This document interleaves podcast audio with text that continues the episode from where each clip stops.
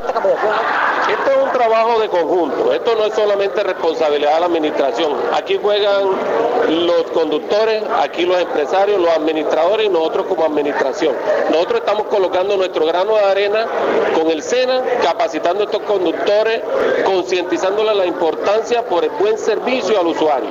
Viene la otra parte que viene de ellos, ellos se han comprometido con ellos y pues aspiramos de que todos sean conscientes, que se sensibilicen con estos programas que estamos brindando y pues le brindemos a los ciudadanos cartageneros un mejor servicio para que podamos recuperar el terreno que hemos ido perdiendo a lo largo del tiempo. ¿En qué tiempo se capacitan estos 12.000 taxistas en la ciudad de Cartagena, doctor Edilberto? Lo tenemos programado para el periodo de nuestro alcalde, son cerca de tres años eh, el, el horizonte de tiempo que se tiene para culminar esta, este proyecto.